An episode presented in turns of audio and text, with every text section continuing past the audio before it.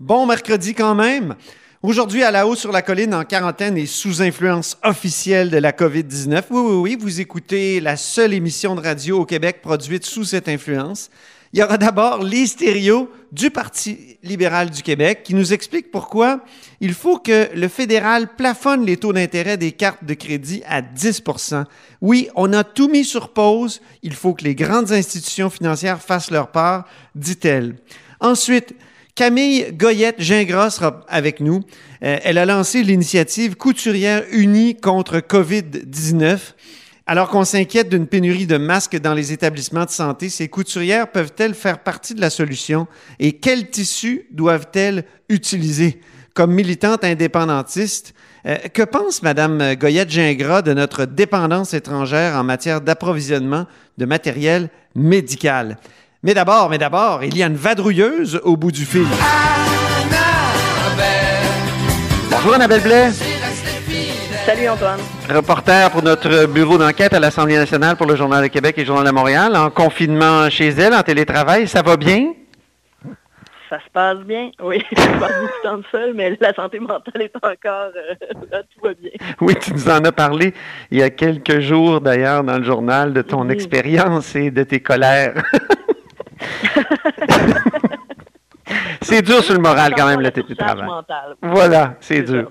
Mais là, ce matin, euh, tu nous dis, tu nous euh, tu publies un article bien intéressant sur les pays occidentaux qui n'étaient pas prêts pour une pandémie et ça comprend le Québec, ça, évidemment. Dans quel sens on n'était pas prêt, Annabelle?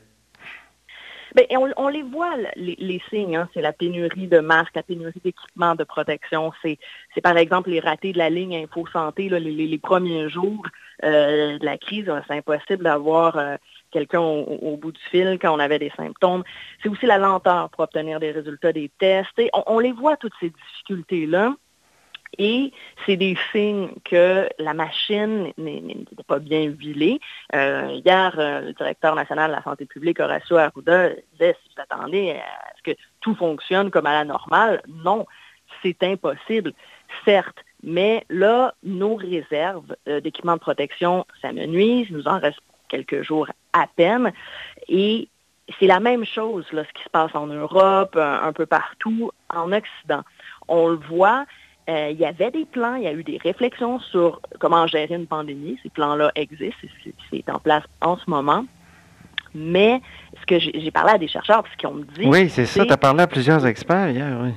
Oui, oui, oui. Puis ce qu'on me dit, c'est que oui, les plans sont là. Euh, ce qu'on fait, on, a pris les bonnes décisions, on a eu des bons réflexes, mais ce qui se passe, c'est que est-ce que les plans sont encore à jour? Par exemple, une réserve de masques. Bon, on s'est retrouvé en Ontario avec des masques périmés. Ah Donc, mauvaise gestion des stocks. Euh, on avait des stocks, nous, qu'on avait fait pour H1N1 euh, le, SRAS, tout ça. Il y en avait des, stockages, mais comme le disait M. Arruda, ça ne sert à rien de garder des, stockages de masques si euh, ils sont périmés, effectivement. Mais dans ce cas-là, est-ce que, la, chaîne, pour s'assurer qu'il y ait l'arrivée de masques, est-ce qu'on s'est bien assuré que la chaîne d'approvisionnement fonctionnait, qu'elle était toujours accessible? Est-ce que les producteurs de masques euh, ont encore les capacités de fournir en grande quantité? C'est un peu tout ça qui fait qu'en ce moment, on voit que ça coince parce que euh, tout l'Occident est en train, de, le, ministre Legault, le, premier ministre Legault l'a dit hier, il y a une course aux masques. Donc tout l'Occident est en train de chercher des masques, mais c'est aussi le principe d'une pandémie. Quand on s'assure d'avoir les stocks, c'est dans un contexte aussi de pandémie et dans un contexte donc que tout le monde cherche des masques. Donc c'est un peu ça qui coince en ce moment. Et euh, c'est ce qui fait dire, c'est ça, à plusieurs chercheurs que non, on n'était pas prêt. Si on se compare à d'autres pays qui, ont mieux répondu à, la situation, on peut penser à la Corée du Sud, à Taïwan, euh, Singapour, qui ont eu des réflexes très tôt, qui ont bien réagi, qui ont pris des décisions très rapides. Et eux, avaient ben, peut-être l'avantage d'avoir eu les, électrochocs du SRAS et puis euh, des, grippes aviaires en général. Qu'on a eu nous aussi, mais c'était plus lointain, ça demeurait lointain. Ben oui, c'est ça. Donc, eux, ils ont développé des, réflexes et une réflexion qui a été euh, peut-être plus poussée qu'en Occident. Parce que oui, en Occident, il y en a eu des réflexions, il y a eu des plans en place, mais ce, qu'on me dit, ce que les experts me disent, c'est que les plans, on a peut-être euh, oublié un, un, moment de, les financer, euh, de s'assurer qu'ils fonctionnaient toujours. Pourquoi on a oublié de les financer? Et c'est là un peu le cœur du problème, ce que les experts soulignent, c'est qu'on sous-finance le secteur de la santé publique, pas mm. juste au Québec, partout en Occident. C'est le parent, le parent pauvre euh, de notre système de santé euh, depuis des années. Quand on coupe, quand on veut faire des... Euh, rappelle-toi, Antoine, sous l'austérité du gouvernement Couillard, il y a eu des grandes coupes en santé. Et ce que l'IRIS me dit, l'Institut de recherche là, en socio-économique, c'est que c'est la santé publique qui a le plus écopé. Ah, les, budgets de la santé publique versus ceux des médecins ou des hôpitaux, c'est sans commune mesure. Donc, oui, on manque d'argent et, d'investir euh, dans de la prévention ou d'investir dans des plans au cas où il y ait un jour une pandémie, on peut s'imaginer que c'est peut-être les secteurs où on coupe versus euh, investir de l'argent pour euh, prévenir la vétusté des hôpitaux, par exemple. Il y en a un qui semble plus concret, que l'autre, mais c'est là que ça pêche quand il arrive une grande situation comme aujourd'hui, ben, le, financement qu'on n'a pas fait depuis des années finit par nous rattraper. C'est ça, les retombées des investissements en santé publique, on ne les voit pas immédiatement, contrairement euh, peut-être aux retombées d'autres investissements dans le secteur de la santé. Eh oui, mais on a posé la question hier à, M. Arruda, est-ce qu'on était prêt? Et on voit que, bon, c'est monté montré très prudent. C'est normal parce que euh, au même moment où il nous annonce qu'on a juste des réserves pour trois jours d'équipement de protection, il ne peut pas nous dire oui, on était prêt. Mais ce qu'il nous dit, c'est qu'au début de la pandémie, quand on a commencé à comprendre que ça s'en est très gros, vers janvier, il dit qu'il a demandé au réseau de la santé est-ce qu'on est prêt? Et que le, réseau lui a dit oui, on est prêt. Ah oui. Euh, du même, oui, mais du même souffle, il nous dit mais il faut comprendre qu'on est dépendant de situations internationales. Il n'y a pas de donner de détails sur ces situations-là. Euh, moi, c'est ce que j'aimerais bien euh, qu'on m'explique. Est-ce que la situation internationale, euh, reliée justement des problèmes d'approvisionnement, euh, de la chaîne d'approvisionnement, donc qui, qui, produit les masques et, pourquoi ça n'arrive pas? Il y, a, des choses qui se passent en ce moment à l'international. Euh, on aimerait ça avoir plus de, détails pour mieux comprendre. Mais ce que nous dit Arruda, c'est, écoutez, on, va, on va laisser l'histoire nous dire si on était prêt ou pas. Euh, il a aussi dit, je ne suis pas le bon Dieu, je ne peux pas vous donner de garantie, mais je pense qu'on fait vraiment notre maximum. Ça, c'est important aussi de le dire parce que tous les experts à qui j'ai parlé s'entendent là-dessus. Ce qui est en cause, ce n'est pas le travail des intervenants dans le milieu de la santé. Tout le monde sait qu'ils font leur, leur, qui donnent leur maximum, qui font leur grand, le gros possible. C'est pas, c'est pas une histoire de bonne volonté. C'est juste une histoire d'être capable de réagir avec les moyens euh, qu'on, a.